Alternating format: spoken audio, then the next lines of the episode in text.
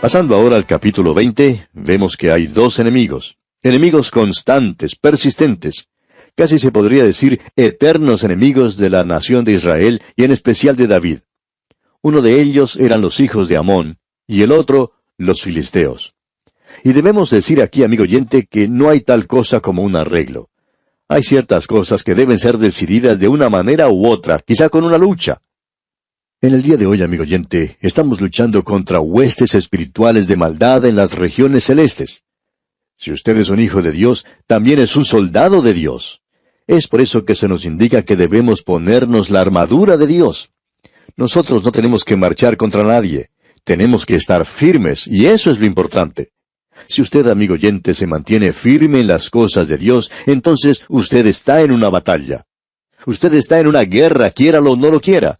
Las guerras pueden terminar en Asia, en África y en Europa y aún en el hemisferio occidental, pero ellas continuarán mientras existe el mal en el mundo. Leamos pues los primeros tres versículos de este capítulo 20 del primer libro de Crónicas. Aconteció a la vuelta del año, en el tiempo que suelen los reyes salir a la guerra, que Joab sacó las fuerzas del ejército y destruyó la tierra de los hijos de Amón, y vino y sitió a Rabá, mas David estaba en Jerusalén. Y Joab batió a Rabá y la destruyó. Y tomó David la corona de encima de la cabeza del rey de Rabá, y la halló de peso de un talento de oro, y había en ella piedras preciosas, y fue puesta sobre la cabeza de David. Además de esto, sacó de la ciudad muy grande botín. Sacó también al pueblo que estaba en ella, y lo puso a trabajar con sierras, con trillos de hierro y con hachas. Lo mismo hizo David a todas las ciudades de los hijos de Amón. Y volvió David con todo el pueblo a Jerusalén. Al leer esto, encontramos algo un poco extraño, ¿no le parece? Parecería que en esta ocasión Joab fuera el agresor. Ahora puede que eso fuera cierto, pero si usted quiere acusarlo, amigo oyente, entonces ha olvidado ya las cosas que vimos anteriormente. Recuerda que David hizo una oferta de paz hacia el joven rey de Amón cuando murió el rey Naas.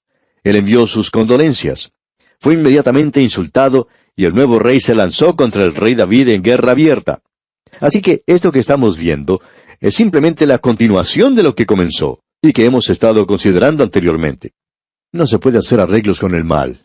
Mientras exista la luz y la oscuridad, y mientras existe el bien y el mal, tiene que haber conflictos. El bien y el mal, amigo oyente, no se pueden poner de acuerdo. Hay quienes opinan en nuestros días que estos dos se pueden sobrellevar. Pero eso es totalmente equivocado. ¿Pueden acaso dos caminar juntos si no estuvieren de acuerdo? nos dice la Biblia. Si usted está andando con el mal, amigo oyente, es porque se ha puesto de acuerdo con el mal. Usted ha consentido con lo que es. Y esto es algo que el mundo está olvidando. Pues bien, vamos a detenernos aquí porque se nos acabó el tiempo. Continuaremos, Dios mediante, en nuestro próximo programa. Que Dios le bendiga muy ricamente. Continuamos hoy nuestro estudio en el primer libro de Crónicas y estamos en el capítulo 20. Y en nuestro programa anterior avanzamos los primeros tres versículos y nos pareció un poco extraño lo que leímos. Parecería que en esta ocasión Joab fuera el agresor. Ahora puede que eso fuera cierto, pero si usted quiere acusarlo, entonces se ha olvidado de las cosas que vimos en nuestro programa anterior. ¿Recuerda usted que David hizo una oferta de paz al joven rey de Amón? Cuando murió el rey Naas, él envió sus condolencias, pero fue inmediatamente insultado y el nuevo rey se lanzó contra el rey David en guerra abierta. Así que esto que estamos viendo es simplemente la continuación de lo que comenzó y que hemos estado considerando anteriormente. No se puede hacer arreglos con el mal amigo oyente. Mientras exista la luz y la oscuridad, y mientras existe el bien y el mal, tiene que haber conflicto. El bien y el mal no se pueden poner de acuerdo. Hay quienes opinan en nuestros días que estos dos se pueden sobrellevar, pero eso no es cierto, eso es totalmente equivocado. ¿Pueden acaso dos caminar juntos sin ponerse de acuerdo? Por supuesto que no. Si usted está andando con el mal amigo oyente, es porque se ha puesto de acuerdo con él. Usted ha consentido a lo que es. Esto es algo que el mundo está olvidando hoy en día. Ahora podría parecer chistoso si no fuera realmente trágico, pero hay personas que se horrorizan con una guerra que queda más allá de los mares, pero cuando hay desorden en las mismas calles de nuestra ciudad, Tenemos que aprender a entender a esas personas. Tenemos que aprender a apreciarlas. Esa es una hipocresía de nuestra cultura contemporánea que es algo nauseabundo en extremo. Si la guerra está mal más allá de los mares, pues está mal aquí también. Tenemos que hacerle frente al mal. Tenemos que enfrentarnos al desorden. No puede haber bien si no se opone al mal. Ahora, en el versículo 4 de este capítulo 20 del primer libro de Crónicas, tenemos a otro de los enemigos constantes de Israel y de David. Se trata de los filisteos. Leamos el versículo 4. Después de esto aconteció que se levantó guerra en Geser contra los filisteos, y Sibecai, Usatita, mató a Sipai, de los descendientes de los gigantes, y fueron humillados. Y continúa el resto de este capítulo 20 hablándonos de estos enemigos y la guerra que hicieron contra Israel. Este fue el mismo lugar donde David había dado muerte al gigante, y ahora vemos que los hijos del gigante también son muertos. Ellos eran enemigos constantes del pueblo de Israel. Ese es, pues, el mensaje de este capítulo para usted y para mí, amigo oyente. Ahora, al pasar al capítulo 21, cambia completamente el tema. Aquí encontramos el pecado de David al hacer un censo del pueblo. A través de nuestro estudio en el primer libro de Crónicas, hemos estado diciendo continuamente que este es el punto de vista de Dios. Aquí no estamos viendo las cosas desde la perspectiva del hombre como vimos en los libros de Samuel y de Reyes, sino que esta es la perspectiva desde el punto de vista divino. Cuando vimos este mismo incidente allá en el capítulo 24 del segundo libro de Samuel, tenemos que confesar que estábamos un poco confusos en cuanto al censo del pueblo de parte de David. ¿Por qué era eso un pecado o por qué fue esto un pecado? Hicimos algunas sugerencias entonces, pero ahora al ver el punto de vista de Dios, comprendemos por qué era pecado. Tenemos aquí la opinión de Dios. Antes habíamos tenido la opinión del hombre. Antes teníamos el lado político, ahora se nos presenta el lado espiritual. Vemos aquí que hay una explicación del pecado de David. En el segundo libro de Samuel vemos a David actuando independientemente. Allí leímos del pecado de Israel, y Dios permitió que David fuese un instrumento, pero hay algo más. Leamos el primer versículo de este capítulo 21 del primer libro de Crónicas. Dice así, Pero Satanás se levantó contra Israel, e incitó a David a que hiciese censo de Israel. Aquí encontramos al culpable. Eso que ocurrió fue algo satánico. Satanás se encontraba detrás de todo esto. Y esto aclara el pecado de David. Podemos notar que aquí él no dice, conforme a la multitud de tus piedades, borra mis rebeliones, como había dicho antes cuando se arrepintió del pecado que había cometido con Betsabé. Pero aquí vemos que Satanás está detrás de este pecado de David. Hay algo más que necesitamos considerar aquí, y es la misma pregunta que nos hicimos anteriormente. ¿Por qué era pecado el que David contara a los hijos de Israel? ¿Por qué era eso pecado? Quisiéramos investigar eso en una forma bien definitiva. ¿Por qué era pecado para David tomar un censo? Bueno, leamos el versículo 2 de este capítulo 21 del primer libro de Crónicas. Y dijo David a Joab y a los príncipes del pueblo, Id, haced censo de Israel desde Beerseba hasta Dan, e informadme sobre el número de ellos para que yo lo sepa. Aquí podemos notar algo interesante. Moisés tomó dos censos del pueblo. En el libro de números él tomó un censo al principio de la peregrinación por el desierto y volvió a hacerlo al finalizar esa peregrinación.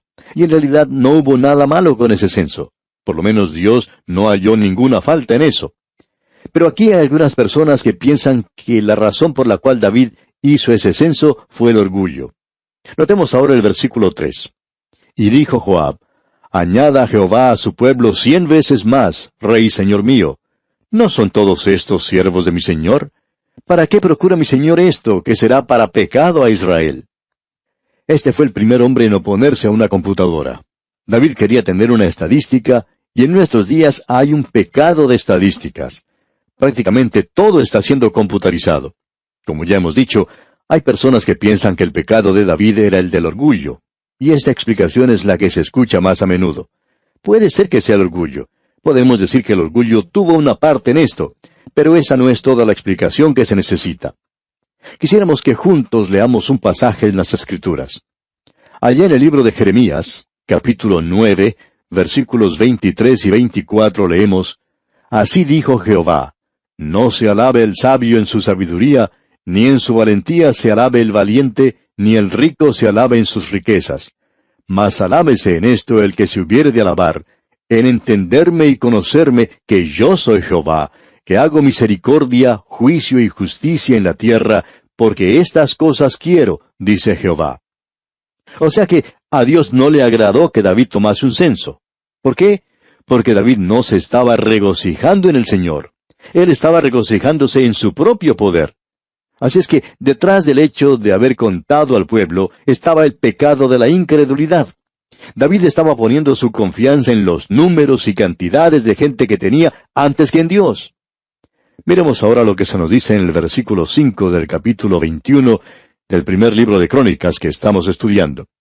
Nos vamos a pasar por alto el versículo 4 para ver qué es lo que ocurrió. El versículo 5 dice, Y había en todo Israel un millón cien mil que sacaban espada, y de Judá cuatrocientos setenta mil hombres que sacaban espada. Hemos podido ver que David tenía un millón cien mil hombres en Israel y en Judá tenía dos mil quinientos. Cuando Moisés hizo su censo él tenía seiscientos tres mil.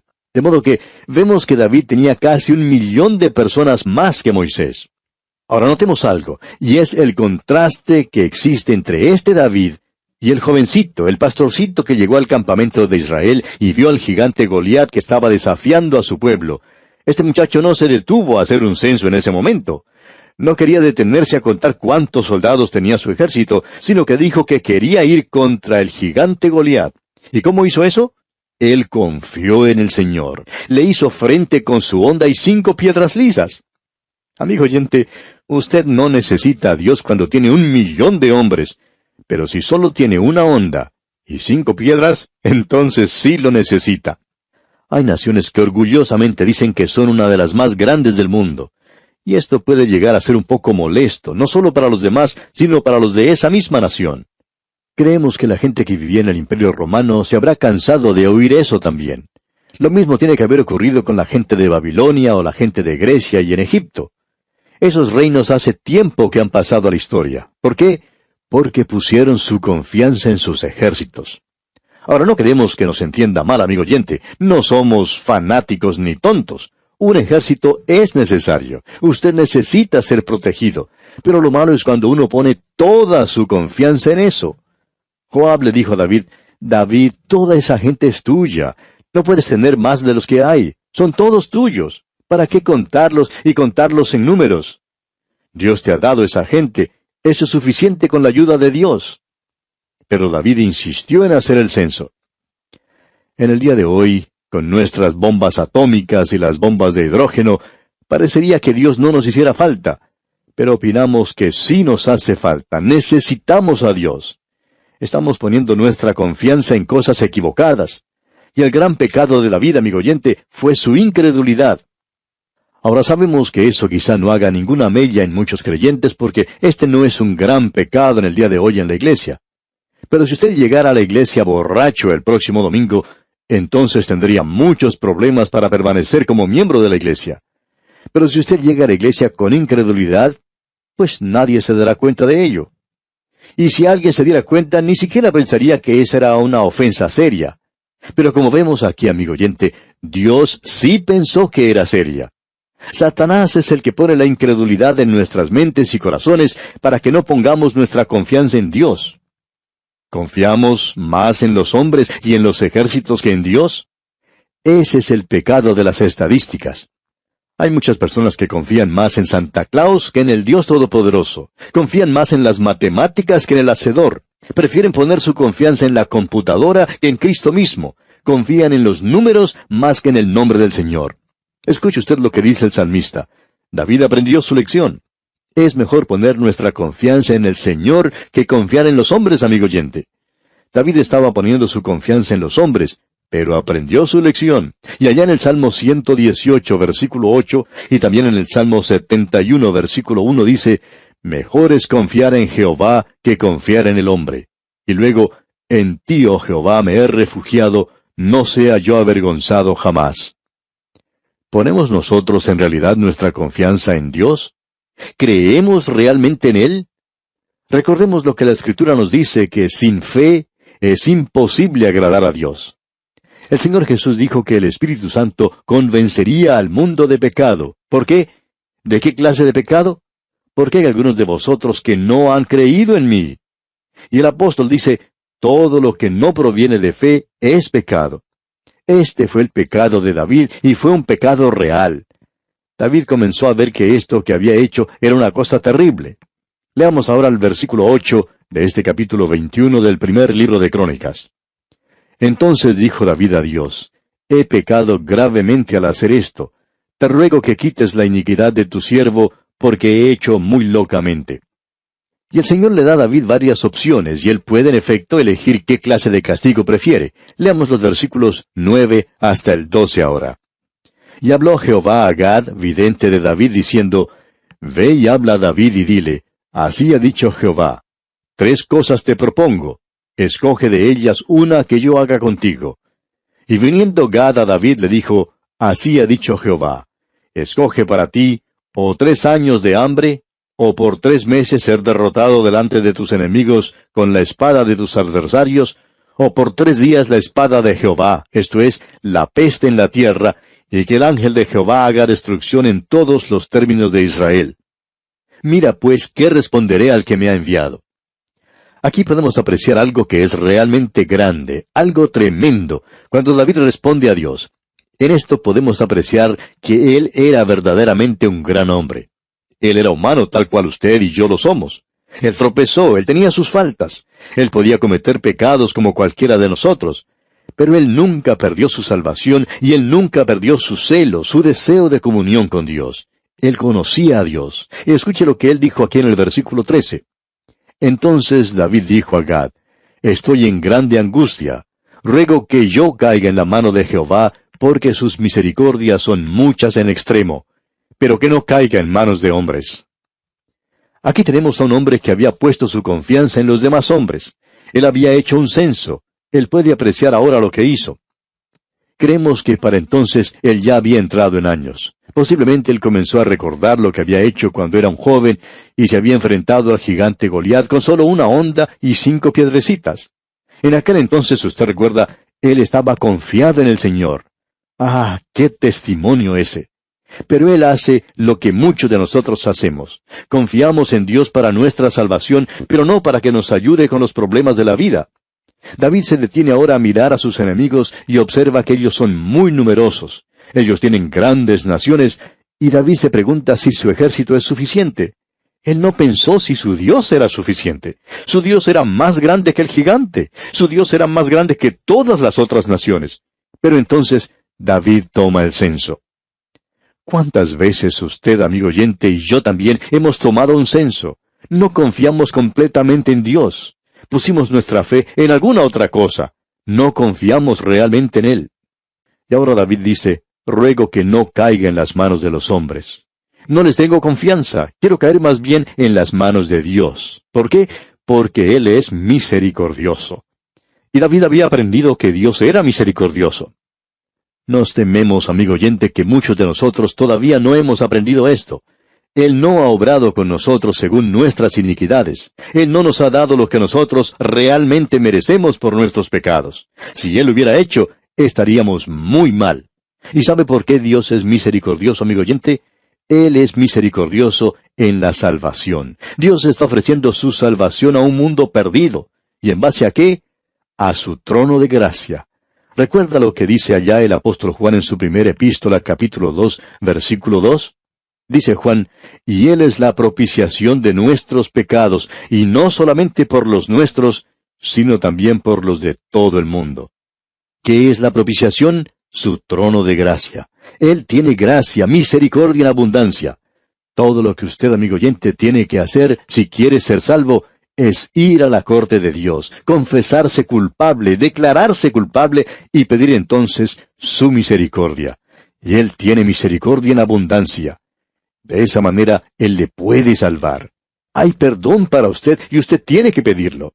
Hay misericordia en la providencia de Dios. Uno puede mirar hacia atrás en su vida y ver cuán bueno Él ha sido. Él tiene misericordia hoy hacia un mundo perdido. ¿Por qué anoche mismo no llegó el juicio de Dios? Porque Dios es un Dios misericordioso. Él vendrá un día, pero Él tiene mucha paciencia. Él tiene misericordia. Él tiene misericordia con nosotros. Él tiene compasión de sus hijos. Él nos cuida. También debemos decir que tendremos las misericordias de Dios en el futuro. Allá en el Salmo 136, versículo 1 leemos, Alabad a Jehová, porque Él es bueno, porque para siempre es su misericordia. Dios, amigo oyente, nunca dejará de ser misericordioso. Ahora esto no es porque Él tenga sencillamente un buen genio, no es porque tiene un carácter bien desarrollado. Él no necesita leer ese libro, eh, Cómo hacer amigos e influenciar a la gente. Dios es misericordioso y David se confía en la misericordia de Dios. A David pues se le da a escoger entre tres castigos y él tiene que pensar cuál debe elegir. Él reconoce que aun cuando fue su pecado, el pueblo también tiene que sufrir el castigo, ya que él es su rey y la gente participó en su pecado. Es interesante notar cómo la gente sigue a sus líderes de la nación, y esto tuvo lugar en el caso de David también. Él dejó un mal ejemplo para su pueblo. David no quería elegir ninguno de los castigos sugeridos. Uno de ellos indicaba que él debía caer en manos de sus enemigos. David dice, yo no quiero caer en las manos de los hombres, yo quiero caer en las manos de Dios y que Él elija el castigo. Y él busca la misericordia de Dios. Él dice, porque sus misericordias son muchas en extremo, pero que no caiga en manos de hombres. Esa fue la respuesta de David. Veamos ahora los versículos 14 al 17 para notar lo que Dios hizo. Los versículos 14 al 17 de este capítulo 21 del primer libro de Crónicas dicen, Así Jehová envió una peste en Israel, y murieron de Israel setenta mil hombres. Y envió Jehová el ángel a Jerusalén para destruirla, pero cuando él estaba destruyendo, miró Jehová y se arrepintió de aquel mal, y dijo al ángel que destruía, Basta ya, detén tu mano. El ángel de Jehová estaba junto a la era de Ornán Jebuseo. Y alzando David sus ojos, vio al ángel de Jehová que estaba entre el cielo y la tierra, con una espada desnuda en su mano, extendida contra Jerusalén. Entonces David y los ancianos se postraron sobre sus rostros cubiertos de cilicio. Y dijo David a Dios, ¿No soy yo el que hizo contar el pueblo? Yo mismo soy el que pequé, y ciertamente he hecho mal. Pero estas ovejas, ¿qué han hecho? Jehová Dios mío, sea ahora tu mano contra mí y contra la casa de mi padre, y no venga la peste sobre tu pueblo. Esta es una oración maravillosa la que hizo David, mi oyente. Él toma toda la responsabilidad por su pecado. Y podemos decir que David ha cambiado mucho. En la oportunidad en que cometió el pecado con Betsabé, él pensaba quedarse con la boca cerrada. Hasta provocó la muerte de Urías, Eteo. David era el responsable de esto. David estaba tratando de echar la culpa a otra persona. Está tratando de cubrir el asunto. Pero eso no ocurre aquí. David ha aprendido su lección. Él se presenta abierto, completamente delante de Dios en lo que a su corazón se refiere. Él le dice al Señor, yo soy quien pecó, yo soy el responsable por lo que ha sucedido, yo soy quien tiene que padecer el castigo. Y veamos ahora lo que dice el versículo 18. Y el ángel de Jehová ordenó a Gad que dijese a David que subiese y construyese un altar a Jehová en la era de Ornán Jebuseo. Aquí se hace mención de la era de Ornán, el lugar donde se trillan las mieses. Ese lugar se puede visitar también en el día de hoy. Está en el monte Moria. En ese lugar se ha erigido la mezquita de Omar. Esa es la zona del templo. Allí se edificaría el templo. Podemos ver que no fue David quien eligió el lugar, fue Dios mismo quien lo eligió. Y David, por supuesto, estaba de acuerdo con eso. Veamos ahora qué fue lo que ocurrió en ese lugar. Leamos los versículos 19 al 21 de este capítulo 21 del primer libro de Crónicas. Entonces David subió conforme a la palabra que Gad le había dicho en nombre de Jehová. Y volviéndose Ornán vio al ángel, por lo que se escondieron cuatro hijos suyos que con él estaban. Y Ornán trillaba el trigo. Y viniendo David a Ornán, miró Ornán y vio a David, y saliendo de la era, se postró en tierra ante David. Esta era la era de Ornán. En ese mismo momento, Ornán estaba trillando el trigo. En esos días, durante la época de la cosecha, en las horas de la tarde comenzaba a soplar el viento. El agricultor lanzaba al aire el trigo y el viento separaba el trigo de la paja o el tamo. Esta paja caía en un lugar mientras que el trigo iba a parar a un lugar aparte. El viento en ese lugar es bastante fuerte y los agricultores de ese entonces lo aprovechaban para separar el trigo de la paja o del tamo. Ese lugar que se menciona aquí es el mismo lugar donde Abraham ofreció a su hijo. En el otro extremo del monte es donde el Señor Jesucristo fue crucificado. Ese lugar se llama Gólgota, o sea, el lugar de la calavera. Es decir, que Dios fue quien seleccionó ese lugar. Él fue quien lo eligió. Y aquí, amigo oyente, vamos a detenernos por hoy porque nuestro tiempo ha concluido ya. Continuaremos, Dios mediante, nuestro estudio de este capítulo 21 del primer libro de Crónicas en nuestro próximo programa. Será pues, hasta entonces, que las bendiciones del Señor sean su fiel compañía en todo instante. Continuamos nuestro estudio del capítulo 21 del primer libro de Crónicas. Y en nuestro programa anterior vimos cómo el ángel de Jehová ordenó a Gad que le llevara un mensaje a David, y el mensaje consistía en que David debía subir y construir un altar a Jehová en la era de Ornán Jebuseo. Y dijimos que allí era el lugar donde se trillan las mieses. Ese lugar está localizado en el monte Moria. En ese lugar se ha erigido la mezquita de Omar. Esa es la zona del templo, es decir, allí era donde se edificaría más tarde el templo. Y dijimos que no fue David quien eligió el lugar, sino Dios mismo quien lo había elegido, y por supuesto, David estaba de acuerdo con eso. Luego vimos cómo David subió a la era de Ornán Jebuseo y en ese mismo momento Ornán estaba trillando el trigo. En esos días dijimos, durante la época de la cosecha, en las horas de la tarde, comenzaba a soplar el viento. El agricultor lanzaba al aire el trigo y el viento separaba el trigo de la paja o el tamo. Esta paja caía en un lugar mientras que el trigo iba a parar a un lugar aparte. El viento en ese lugar es bastante fuerte y los agricultores de ese entonces lo aprovechaban para separar el trigo del tamo. Este lugar que se menciona aquí es el mismo lugar donde Abraham ofreció a su hijo. Ahora, en el otro extremo del monte es donde el Señor Jesucristo fue crucificado. Ese lugar se llama Gólgota, o sea, el lugar de la calavera. Por tanto, vimos que fue Dios quien seleccionó ese lugar. Fue Él quien lo eligió. Continuemos hoy leyendo los versículos 22 y 23 de este capítulo 21 del primer libro de Crónicas. Entonces dijo David a Ornán, Dame este lugar de la era para que edifique un altar a Jehová. Dámelo por su cabal precio para que cese la mortandad en el pueblo. Y Ornán respondió a David, Tómala para ti, y haga mi señor el rey lo que bien le parezca, y aun los bueyes daré para el holocausto, y los trillos para leña, y trigo para la ofrenda, yo lo doy todo. Este hombre le dice a David, No solo te doy la propiedad, es decir, la tierra, sino también el trigo, la cosecha que estamos juntando, para que puedas hacer una ofrenda, y también te doy los trillos, los cuales se puede usar como madera para el altar. Hasta los bueyes le iba a dar este hombre para usar en el holocausto. Este hombre Ornán era una persona bastante generosa. Pero veamos qué es lo que David le contesta aquí en el versículo 24. Entonces el rey David dijo a Ornán, No, sino que efectivamente la compraré por su justo precio, porque no tomaré para Jehová lo que es tuyo, ni sacrificaré holocausto que nada me cueste. En otras palabras, David está diciendo, yo nunca le ofrezco a Dios algo que no me haya costado nada. David no quería parecer una persona que regala algo que a él no le había costado nada. Él quería tomar toda la responsabilidad. Y creemos que esto es algo maravilloso.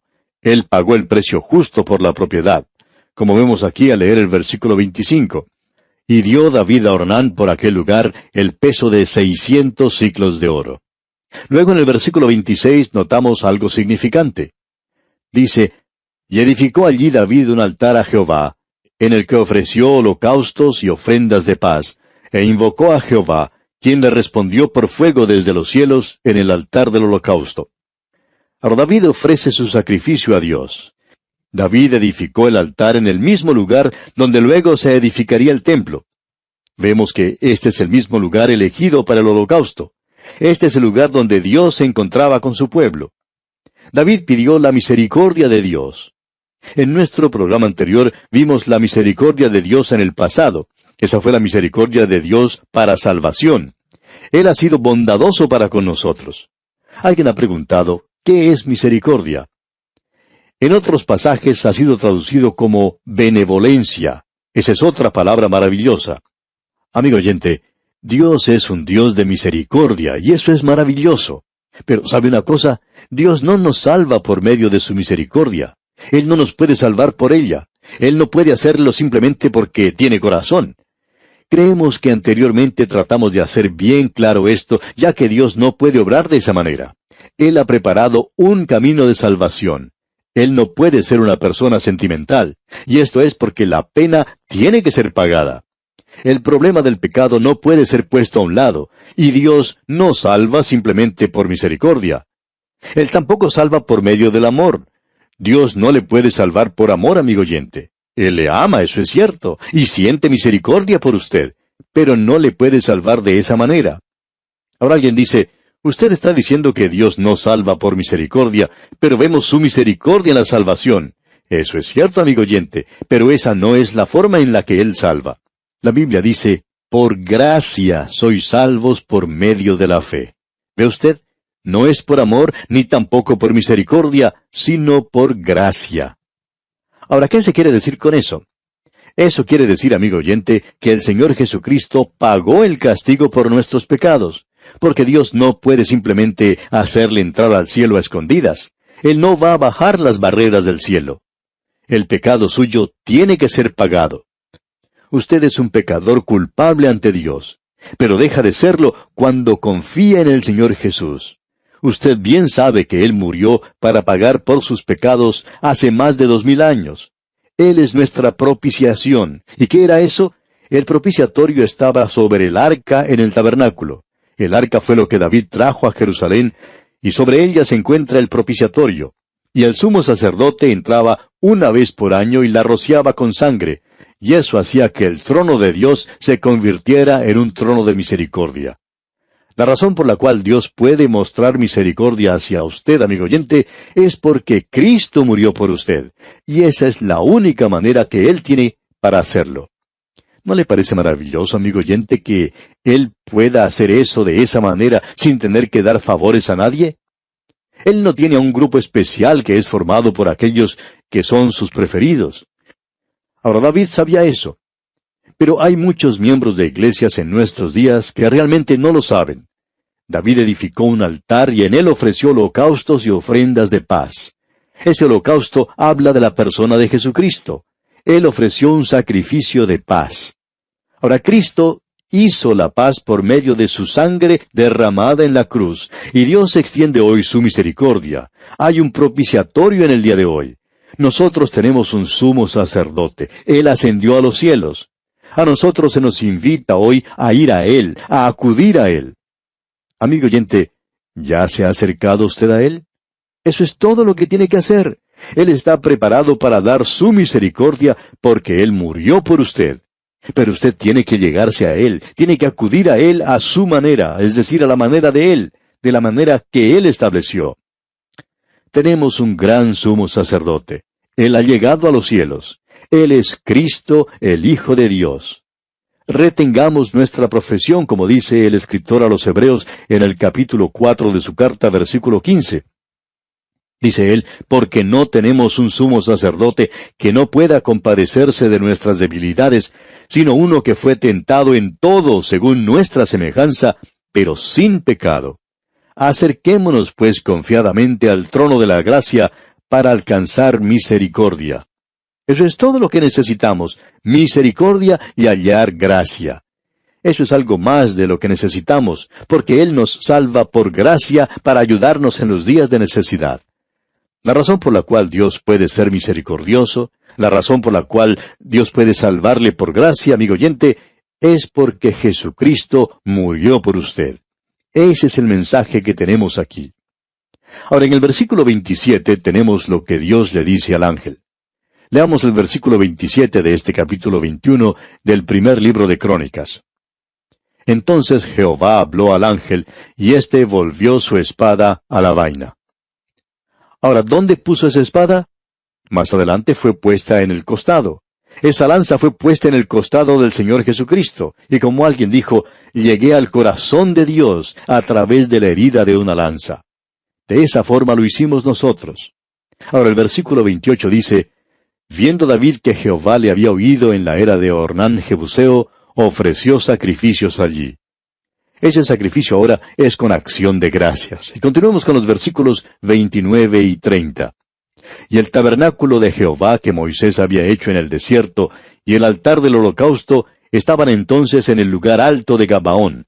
Pero David no pudo ir allá a consultar a Dios porque estaba atemorizado a causa de la espada del ángel de Jehová. En el arca era donde Dios se encontraba con su pueblo porque allí estaba el propiciatorio y Dios moraba entre los querubines. Allí es donde Él se reunía con su pueblo.